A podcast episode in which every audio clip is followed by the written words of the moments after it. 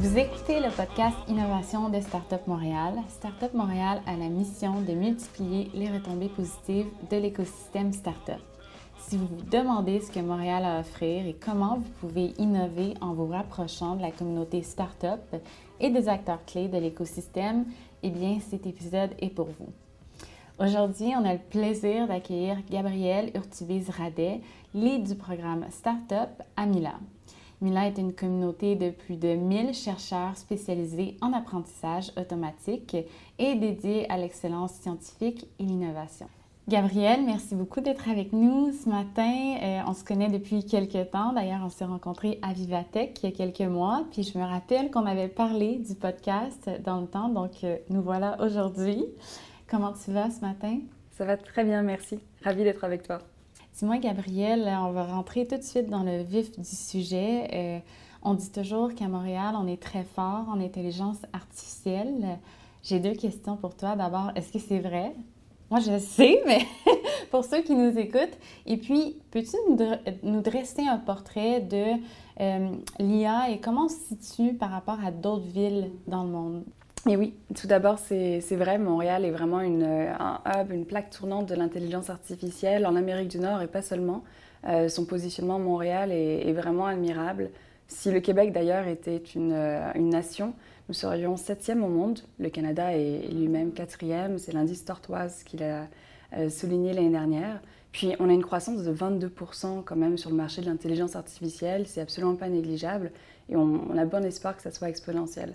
Donc on a tout ce dynamisme-là qui est essentiel et puis on a une attractivité qui est croissante également. On est passé du statut euh, d'exportateur de talent à importateur de talent désormais. D'ailleurs, on a plus de 3500 emplois qui sont en création en intelligence artificielle seulement pour l'année 2021. Et puis finalement, euh, Montréal est vraiment singulière parce que ce n'est pas qu'une question de volume. Euh, dans, le fait qu'on soit bon en intelligence artificielle, c'est aussi une question de philosophie. Euh, il y a une décennie environ, quand l'intelligence artificielle a vraiment commencé son énorme développement, notamment dans la Silicon Valley, eh bien, il y a plusieurs chercheurs qui ont décidé d'aller travailler pour des grands groupes euh, de ce territoire-là. Ceci dit, il y a certains, comme Yoshua Bengio, qui est actuellement à Mila, ont décidé de plutôt rester à Montréal et de laisser une empreinte qui est, davantage orientée vers l'intelligence artificielle responsable et éthique. Et je pense que c'est ça qui nous démarque réellement à Montréal euh, en tant que, ville porteuse de ce message, qui est comment est-ce qu'on peut développer une intelligence artificielle qui soit pour le bénéfice de tous. Et c'est l'objet d'ailleurs de la déclaration de Montréal sur l'intelligence artificielle responsable. Donc oui, effectivement, on a ce beau dynamisme-là en termes de volume, mais on a également une qualité euh, de recherche qui est absolument exceptionnelle. Puis là, je vais citer vraiment Luc Serrois, euh, qui est l'innovateur en chef du Québec, qui nous disait que si on fait bien les choses, probablement que les prochains GAFAM seront québécois. Bien, je suis complètement d'accord, mais j'espère que ces GAFAM seront justement euh, responsables. Wow, Luc a toujours les bons mots. J'adore. Donc, on se démarque vraiment, euh, même au sein du Canada et au niveau mondial. Euh, selon toi, mais je suis curieuse, ça vient de où ça? Est-ce que ça vient de justement de, nos universités? C'est parti de là, j'imagine, puis au fil du temps, on s'est démarqué? Effectivement, c'est parti de nos universités. Euh, on a des chercheurs qui sont exceptionnels. Euh, je pense à Joël Pinault qui travaille avec Meta, euh, Doug Naprikov qui travaille avec DeepMan également. Mais comme je le cite, ces chercheurs-là ne sont pas dans leur autour d'ivoire et je dois dire que c'est la chose la plus importante. ce qui se passe à Montréal actuellement, c'est vraiment la collaboration entre ces chercheurs, ces universités et le monde industriel. C'est une collaboration qui est croissante et qu'on a vraiment envie de développer à Milan. On a notamment une, une centaine euh, d'industries qui font des travaux de collaboration de recherche avec nous. Euh, et c'est quelque chose qui se développe de plus en plus pour les PME également. Donc euh, le but pour ces chercheurs-là, c'est simplement de développer de l'intelligence artificielle, certes, mais qui répondent à des vrais besoins industriels et sociétaux. Chez Startup Montréal, on surveille de près les startups innovantes en intelligence artificielle.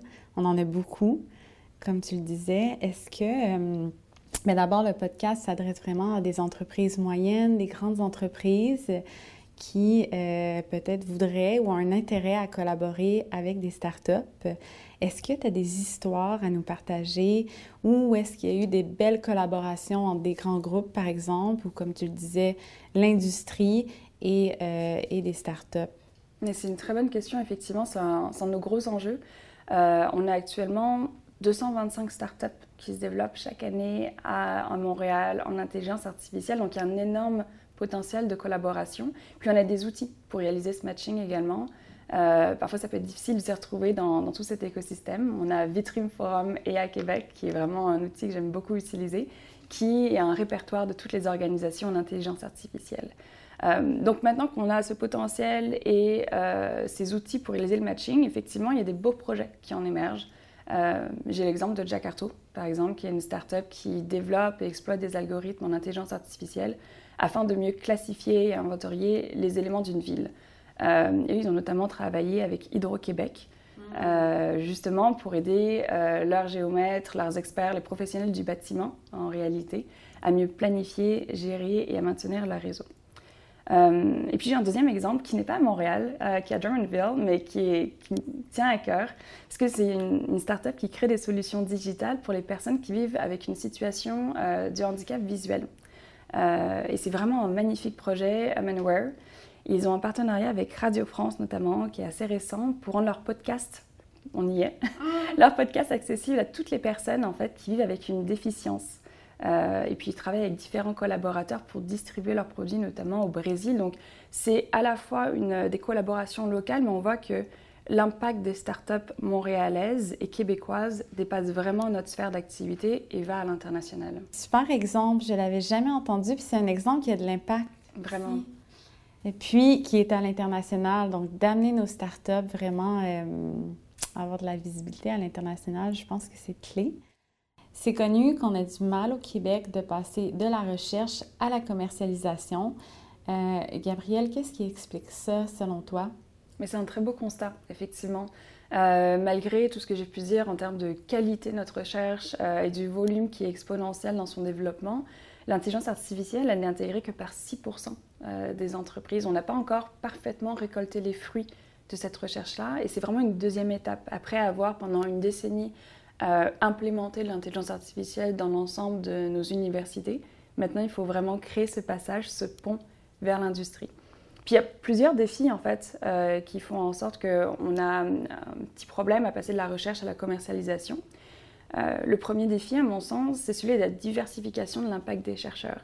Nos chercheurs sont excellents dans la recherche fondamentale, c'est leur cœur de métier, mais effectivement, il y a un enjeu de transfert technologique qui se fait de plus en plus, je dois le dire. Comme je vous le disais précédemment, on a différents professeurs, à Milan notamment, qui collaborent avec de grands groupes, euh, mais aussi à plus petite échelle. On a des étudiants qui collaborent avec la cinquantaine de partenaires qu'on peut avoir à Milan, euh, qui sont des PME. Et l'objectif, c'est de renforcer ce maillage industriel à tous les niveaux, pour les grands groupes comme pour les petites entreprises qui sont parfois en région et qui ont plus du mal à atteindre cette rénovation. Puis d'ailleurs, c'est mon deuxième point. Euh, on a un défi de rassembler les acteurs également. On a un problème de centralisation géographique de l'innovation qui est concentré principalement dans les métropoles. Mmh. Donc, comment est-ce qu'on peut faire en sorte que cette recherche en intelligence artificielle puisse infuser sur l'ensemble de nos territoires et aller vers les PME qui sont principalement situées euh, à l'extérieur des métropoles? Puis enfin, on a un problème d'intégration de, ces solutions-là. Même quand on a le plus beau, la plus belle roadmap pour euh, installer de l'intelligence artificielle dans une entreprise, faut que cette entreprise soit prête aussi à l'accueillir. Donc il y a un défi de digitalisation euh, des PME pour leur permettre d'accueillir de l'intelligence artificielle. Ce défi-là, il ne va pas sans risque. Euh, évidemment, implanter de l'intelligence artificielle, euh, c'est pas quelque chose d'évident pour des entreprises qui ont un fonctionnement plutôt traditionnel et qui sont sur la mécanisation.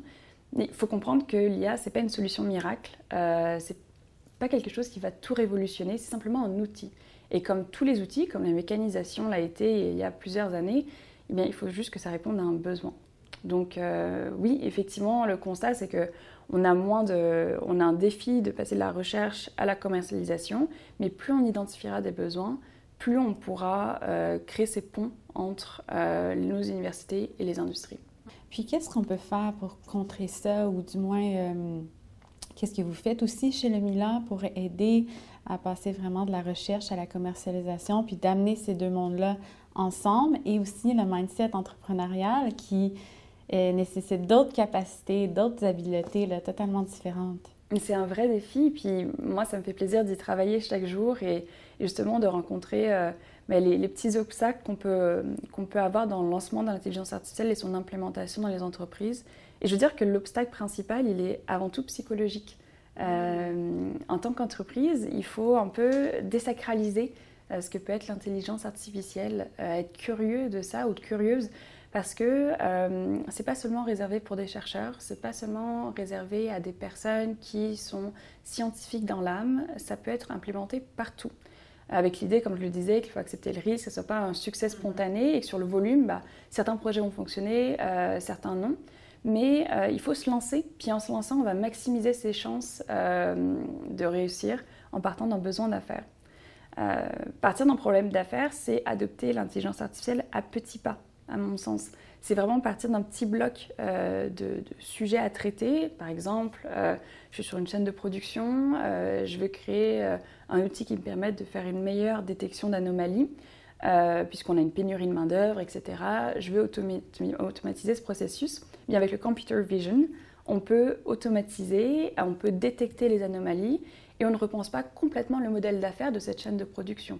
Donc on se focalise juste sur un petit bloc de son activité en répondant à un besoin précis et grâce à ça on va pouvoir vraiment faire une euh, avancée à par petits pas dans le déploiement de son intelligence artificielle sans transformer toute son entreprise, ce qui va être complètement apeurant, puis je le saisis totalement. Donc voilà, en, enlevant cette barrière psychologique, en disant qu'on peut y aller et qu'on va le faire petit à petit en étant dans une optique d'apprentissage, comme on l'est tous et toutes mm. euh, face à l'intelligence artificielle, eh bien ça que peut fonctionner. J'imagine qu'il faut avoir aussi, euh, ben en tout cas, c'est ce qu'on voit nous, il faut avoir la patience parce que c'est souvent des projets pilotes, des preuves de concept qui prennent plus de temps. Euh, ou est-ce que peut-être il faut investir un petit peu plus de, du temps, de l'énergie, euh, parfois euh, un investissement aussi financier plus important dans certains cas. Donc, euh, j'imagine qu'il y a ça aussi, d'avoir un peu la, patience qui vient avec ça, puis de comprendre qu'on est en, découverte constamment et qu'on teste, qu'on on, on, vise à, venir résoudre un petit problème précis, comme tu le disais. Disons que je suis une entreprise moyenne ou grande. je veux mener un projet de recherche j'ai peut-être pas mon équipe d'innovation en place ou un, RD, euh, par où je commence? Mais c'est vraiment une bonne question. Euh, déjà, il faut reconnaître le fait que quand on se pose cette question-là, on est sur la bonne voie. Euh, donc, ne serait-ce que d'envisager d'implémenter de l'IA, d'y penser, de se dire comment est-ce que je pourrais le faire, on est déjà sur de très bons premiers pas. Puis à haut niveau, euh, comme je le disais précédemment, il faut vraiment identifier un problème d'affaires sur lequel on veut travailler. Une fois que c'est fait, euh, tu mentionnais les coûts précédemment, mais je pense que c'est important de faire une analyse très rigoureuse euh, du coût et des bénéfices. je ne crois pas que l'intelligence artificielle peut s'implémenter partout et sur tous les sujets d'une entreprise. Parfois, les méthodes les plus traditionnelles fonctionnent aussi très bien et on ne va pas dépenser des centaines de euh, milliers de dollars pour avoir un bénéfice qui est moindre. Donc une fois qu'on a fait cette analyse de coût-bénéfice et qu'on voit que vraiment l'intelligence artificielle va avoir un impact euh, positif, on va évaluer les ressources à l'interne.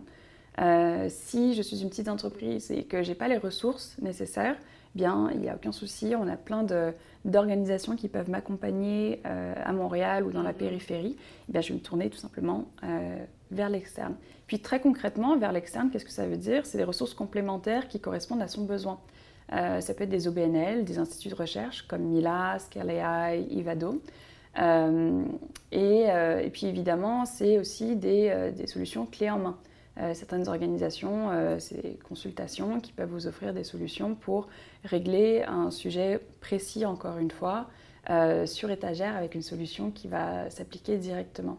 Puis je rajouterai le dernier point, c'est peut-être que cette solution ne se trouve pas exclusivement à Montréal. on a souvent l'idée que directement on doit aller vers des labos de recherche euh, qui sont euh, dans la métropole. Et en réalité, euh, la vitrine IA Forum Québec montre bien qu'il y a plein d'acteurs de l'écosystème qui se situent dans tout le Québec. Donc utilisons ce beau maillage pour justement se tourner vers des ressources qui puissent apporter beaucoup à l'entreprise. Ce que j'ajouterais aussi à ton point, c'est que c'est super intéressant pour les moyennes et les grandes. La plupart des grandes entreprises ont déjà une équipe innovation ou un département RD, mais vraiment pour les moyennes ou petites entreprises qui veulent euh, résoudre un, problème, un problème bien ciblé avec l'IA. C'est une opportunité aussi d'amener son, son, talent à l'interne, à s'exposer à des nouvelles façons de penser, à collaborer avec euh, des startups ou des institutions, d'aller externaliser, externaliser euh, ce service-là, mais c'est une belle opportunité pour apprendre à l'interne aussi. Euh, parce qu'il y a tout un mindset qui vient avec euh, l'IA, c'est ça, c'est ce qu'on disait, euh, Gabriel, le mindset d'itération, d'essayer quelque chose, d'être patient, d'accepter le risque. D'accepter le risque. Et donc, c'est un mindset que toutes les organisations, ou du moins, ça me surprendrait, les entreprises qui ne veulent pas avoir ce mindset-là. mais c'est, je pense que ça peut bénéficier à tous. Exactement. Puis je rajouterais que c'est pas seulement une approche euh, un peu tap-down d'un chercheur qui va apporter son savoir à l'entreprise. Euh, l'inverse fonctionne aussi. L'entreprise, en exposant le chercheur ou la chercheuse à ses besoins et à ses réalités très concrètes du terrain, va pouvoir influencer la recherche. Donc ces collaborations sont dans les deux sens et ça qui est vraiment beau. Plus on les développe, plus on va avoir de la recherche qui répond à des vrais besoins de société. Ce qui revient au point d'amener la recherche à la commercialisation euh, puis d'amener les chercheurs à travailler avec les entrepreneurs. Donc, ça va dans les deux sens. Plus tôt cet automne, euh, la communauté des affaires, des chercheurs, des fondateurs s'est réunie pour assister au lancement du Milan Entrepreneurship Lab. Moi et Nawel de Startup Montréal, on était là. Merci encore de l'invitation. Et donc, le Milan Entrepreneurship Lab, c'est un programme qui vise à maximiser le potentiel entrepreneurial des projets émergents de la communauté Milan. Est-ce que tu peux nous en dire plus? Et puis comment ça se passe jusqu'à maintenant? Ben, ça se passe très bien. Euh, merci, c'était un vrai plaisir d'ailleurs de vous accueillir avec Nawel. Euh, c'était vraiment une belle euh, soirée de lancement, je pense, de, de ces labs d'entrepreneuriat. on, a travaillé avec l'ensemble des organisations qui nous soutiennent dans ce projet et ça montrait en réalité notre volonté de faire arrimer l'externe à ce beau projet qui est ce lab à destination de nos entrepreneurs et de nos chercheurs à Mila. On a un défi, euh, et ce défi, c'est celui de transformer des chercheurs en entrepreneurs. Euh, pour ce faire, on leur offre de la formation, du réseautage, on leur fait rencontrer les acteurs clés de l'écosystème, puisqu'on s'est rendu compte que de manière un petit peu organique, euh, certains de nos chercheurs, parmi notre communauté de 1000 scientifiques, lançaient leurs projets, mais n'avaient pas nécessairement de soutien de Mila ou ne savaient pas comment se retrouver dans l'écosystème. Donc notre but, c'est de les accompagner de manière assez légère au début, et puis plus ils prennent de la maturité, plus on les accompagne euh, financièrement ou avec du réseau pour les connecter à cet écosystème euh, si, euh, si, dynamique qui est celui de Montréal au niveau de l'entrepreneuriat. On ne veut pas réinventer la roue. il y a quelque chose qui est merveilleux, qui est en train de se passer à Montréal, c'est vraiment cet engouement autour des startups. Et il y a vraiment de belles ressources à disposition des scientifiques. Je pense à différents incubateurs, accélérateurs comme Santec et NextAI lesquels on travaille euh, vraiment de manière très proche. Euh, et ça fonctionne bien. Jusqu'à présent, on a eu 60 projets qui ont été euh, développés à Mila dans l'année précédente et on a 18 startups Mila. Donc, c'est les startups Mila, celles qui montrent une belle maturité technologique et commerciale.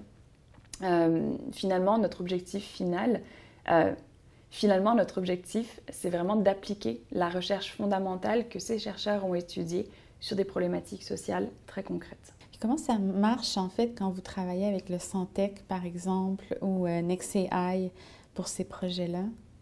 Avec NextAI, Santec et d'autres acteurs, euh, on collabore vraiment bien et dans les deux sens. C'est-à-dire que nos projets sont encore très jeunes euh, quand ils se développent. Les soixantaines de projets dont, dont, je parlais sont vraiment à une étape où ils passent de l'idéation à leur tout premier deck, leur tout premier prototypage, mais c'est encore vraiment jeune.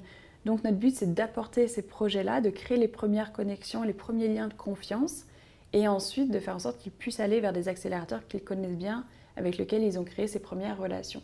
Puis à l'inverse, euh, a des startups qui sont un peu plus matures et un peu plus développées, qui elles ont peut-être des besoins en euh, recherche collaborative, ont peut-être euh, envie de se faire accompagner sur l'intelligence artificielle, comme on l'évoquait précédemment, s'ils n'ont pas toutes les ressources à l'interne, ils vont peut-être se tourner vers Mila, vers Ivado, pour développer un pan euh, de leurs produits grâce à l'expertise de nos chercheurs. Eh bien, Nexia et Santec vont nous référer des entreprises, euh, des startups euh, qui ont ces besoins-là et qui vont pouvoir potentiellement faire partie du programme de partenariat de Mila pour développer cette recherche. Je comprends, ça va des deux côtés. Exact. Je me demande aussi, est-ce que, supposons que je suis une moyenne grande entreprise, je veux travailler avec le Mila, par exemple, comment, euh, tu sais, un peu plus tôt, on a parlé un peu d'identifier un problème. Est-ce que vous, vous accompagnez les entreprises à identifier un problème, un scope, et puis ensuite de ça, on passe à un projet, un projet pilote ou un projet de recherche. Euh, donc, euh, comment ces entreprises-là peuvent travailler avec le Milan? Mais c'est une excellente question. Effectivement, c'est un sujet qui revient souvent. comment, à tout niveau de maturité, euh, je peux bénéficier de la recherche de 1000 euh, scientifiques euh, à Mila Eh bien, tout simplement, Mila, je, prends souvent la métaphore du médecin. C'est-à-dire qu'on arrive avec une problématique auprès de Mila, on apporte son, petit souci, son sujet sur lequel on veut travailler, son problème d'affaires. eh bien, on peut rencontrer des solutions qui sont très généralistes. ça, c'est pour les projets qui sont un petit peu moins matures, dans lesquels on a besoin d'une intervention qui est assez rapide, qui s'étend sur deux à quatre mois, on a une, organisation qui s'appelle Activation IA, qui justement accompagne les PME euh, qui souhaitent développer euh, leur intelligence artificielle, mais qui ne savent pas nécessairement par où commencer. Donc ça, c'est si on a besoin de voir notre médecin généraliste. Puis quand on a un problème vraiment très précis, euh, sur lequel on veut travailler, on a déjà une équipe qui est bien développée en intelligence artificielle à l'interne. Généralement, c'est parce qu'on est un plus grand groupe. Et bien là, on va se diriger vers un spécialiste ou une spécialiste, un neurochirurgien, une neurochirurgienne de l'intelligence artificielle. Ça, c'est nos équipes qui sont euh, spécialisées dans le transfert technologique et qui vont pouvoir accompagner euh, une entreprise jusqu'à la preuve de concept. Donc, on amène la preuve de concept à l'entreprise, ça se fait souvent en open science, et euh, une fois que l'entreprise reçoit cette preuve de concept, elle va pouvoir développer l'algorithme au sein de ses propres activités. J'adore la métaphore. Je vais peut-être la, voler pour, euh, pour d'autres exemples. Puis, c'est des projets euh, d'environ combien de temps la plus, en moyenne?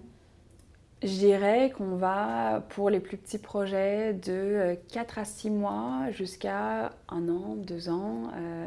voilà, ça s'échelonne sur quelques années parfois pour les entreprises qui ont vraiment des projets plus conséquents, qui s'étalent sur plusieurs chaînes de valeur. Puis l'entreprise de son côté, est-ce qu'elle a besoin d'avoir des ressources dédiées ou non? Généralement, oui. Euh, il faut quand même avoir une certaine connaissance de l'intelligence artificielle, ne serait-ce que pour savoir où chercher ces données. Euh, et ça, c'est le sujet principal, puisque de manière très concrète, quand on va arriver avec sa problématique auprès d'un institut de recherche, quel qu'il soit, une des premières questions qui va être posée, c'est merci pour votre sujet, merci d'avoir d'intérêt pour l'intelligence artificielle, où sont vos données? Euh, avec quelles données on va pouvoir travailler. Puisqu'évidemment, il y a des euh, bases de données publiques euh, sur lesquelles on peut faire tourner des algorithmes. mais pour s'appliquer aux vrais problèmes de cette société-là, quelles données je vais pouvoir utiliser et comment ces données sont collectées? Est-ce que ces données sont nettoyées? Et est-ce qu'elles sont utilisables à des fins algorithmiques? Donc ça, c'est un vrai sujet pour lequel, généralement, il faut avoir un petit peu de connaissances en intelligence artificielle au préalable. Une chose qu'on voit, c'est que les startups font la surprise euh, quand ils voient qu'il y a tout un processus pour avoir accès à certaines données. Euh, il faut passer par euh, un, un, scan de sécurité complet. Comment est-ce que ça fonctionne? Avec le Milan? Est-ce que vous accompagnez justement la startup dans ce processus-là afin qu'elle apprenne à travailler avec ces entreprises-là et découvre un peu tout ce que ça nécessite d'avoir accès aux données? Ou vous allez, par exemple, suggérer à l'entreprise de donner un, bassin de data dans lequel euh, vous pouvez jouer, expérimenter? C'est une excellente question. Effectivement, c'est un sujet qui revient souvent sur la table pour nos startups. Dirais un conseil de manière générale, celui de bien s'entourer, encore une fois, de personnes qui vont pouvoir euh, vous conseiller. Je pense notamment pour les données à Ivado, euh, dont c'est le cœur de l'expertise, qui est un institut qui va pouvoir vraiment accompagner ces projets dans leur développement, de collecte de données. Euh, ensuite, une fois qu'on est bien entouré, eh bien, à mon sens, il y a trois moyens de collecter de la donnée. Le premier, tu l'as cité, c'est d'avoir des données publiques. Donc là, évidemment, c'est des données euh, qui sont publiques, sur lesquelles on va pouvoir euh, trouver des datasets sur Internet ou autre, et ça va moins coller à sa problématique. la deuxième, c'est d'acheter des données. Ça, ça s'est fait de plus en plus quand, eh bien, dans la dernière décennie, on a réalisé à quel point on avait des mines d'or en termes de données, euh, notamment dans l'industrie pharmaceutique ou autre, où ben, on a des données qui sont pas des données personnelles, mais qui ont euh, une énorme valeur et on peut quand même les acheter pour euh, développer ces algorithmes à cette fin. Et puis la dernière, c'est de développer ses propres données. Mais ce que je conseillerais à ce moment-là, c'est vraiment d'établir une collaboration avec des entreprises. Euh, en tant que startup, il va être extrêmement difficile de développer ses propres données en même temps qu'on crée son produit, qu'on monte son équipe et qu'on essaie de pitcher son projet. Donc c'est là où la collaboration avec des plus grands groupes prend tout son sens parce que les grands groupes ont des données. Euh, ces données-là ne sont pas forcément nettoyées, euh, ont besoin peut-être d'être un petit peu mieux développées pour être utilisées à des fins algorithmiques, mais elles ont les données et parfois elles ne savent même pas quoi en faire, elles connaissent même pas à quel point elles sont sur une mine d'or. Euh, et les startups ont souvent cette connaissance et vont pouvoir non pas se les approprier, mais jouer un petit peu avec pour développer leurs produits. Donc mon dernier conseil, c'est vraiment de collaborer avec des acteurs qui ont déjà des données et qui vont pouvoir euh, accompagner les petits projets. Oui, ça fait tout son sens en intelligence artificielle pour les startups et les, grandes entreprises, comme tu disais, qui ont souvent une mine d'or, mais qui ne euh, sont pas nécessairement des données organisées ou bien utilisé. Euh. À chaque année, Startup Montréal dévoile ses révélations. Euh, un groupe, c'est-à-dire un groupe de 20 startups euh, à surveiller dans l'écosystème montréalais. J'aimerais terminer en te posant la question, Gabrielle, quelles sont tes startups coup de cœur du moment à Montréal? Je suis certaine que tu en as plein, mais si tu peux nous en partager quelques-unes, ou des entrepreneurs à découvrir, ou du moins à surveiller en ce moment. Wow, quelle question. Euh, J'en aurais 40 à citer. Des coups de cœur, c'est vraiment difficile. Euh, peut-être dans celles que, que j'aimerais souligner, c'est celles qui font euh, de l'intelligence artificielle de manière un petit peu moins euh, ordinaire. parce qu'on peut développer l'intelligence artificielle pour des fins de logiciels, pour s'implémenter dans une équipe marketing, etc., qui sont des choses, je un peu plus classiques, qui ont leur valeur également, mais euh, un peu plus traditionnel. Euh, moi, j'aime les projets un petit peu bizarres, un petit peu qui sortent de l'ordinaire, qui sont singuliers, mais qui s'inscrivent quand même dans la vision montréalaise d'infuser de l'intelligence artificielle dans tous les secteurs, euh, y compris ceux qui sont bien peut-être les moins rémunératifs en réalité. Il y a une start-up que, que j'adore et je dois dire, je ne suis pas du tout impartiale sur celle-ci, c'est une start-up Mila. c'est Ubenois. Ils ont développé un outil de reconnaissance sonore des cris des nourrissons pour détecter des cas de malformation cardiaque ou d'asphyxie. Euh, c'est vraiment un magnifique projet qui vient d'ailleurs de lever des fonds et qui a un réel impact euh, sur la vie de ces nouveau-nés et puis de leur famille. Euh, et puis un deuxième projet qui est complètement différent cette fois-ci, c'est Acrylic Robotics, qui a été d'ailleurs sélectionné dans les 25 startups émergentes mises en avant par CE2 et qui permet aux artistes de développer leur marché en offrant un outil de massification des œuvres artistiques. C'est un outil de computer vision finalement qui permet d'analyser et de reproduire par un robot le mouvement des artistes. Je trouve ça fabuleux. Euh, et c'est une belle complémentarité finalement de la mécanique et de l'IA. Puis ma dernière, c'est euh, mon coup de cœur, mais c'est pas vraiment une intelligence artificielle.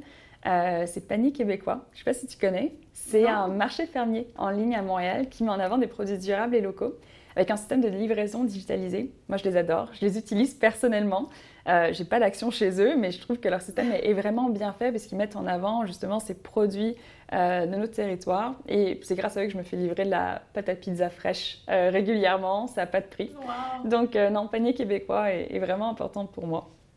Et finalement, je dirais que ce soit pour lutter les, contre les malformations cardiaques, l'asphyxie des nouveau-nés, permettre aux artistes de mieux vivre de leur art ou accompagner nos agriculteurs euh, tous ces projets ont tous la même vision qui est celle de développer une technologie responsable au bénéfice de toutes et de tous. Oui, et à impact. J'adore les exemples tu as nommés. Euh, et d'ailleurs, euh, Acrylic Robotics était avec nous à Vivatech. Je ne sais pas si tu t'en rappelles, une, une start-up du Santec qui me parle moi aussi particulièrement là, puisque ça touche à l'art. Euh, merci beaucoup, Gabrielle, d'avoir été avec nous. C'était vraiment un plaisir. Comme à chaque fois, à chaque fois qu'on se parle, c'est toujours un plaisir. Donc, merci à toi, Jessica. Merci. Euh, si vous êtes une entreprise, que vous soyez moyenne ou grande et que vous voulez venir à la rencontre de l'écosystème euh, Startup montréalais et collaborer avec ces belles startups innovantes, Inscrivez-vous à notre communauté d'intérêt innovation avec le lien qu'on va mettre dans la description de l'épisode. Et puis, on va mettre les coordonnées de Mila, évidemment. Merci beaucoup tout le monde. À bientôt.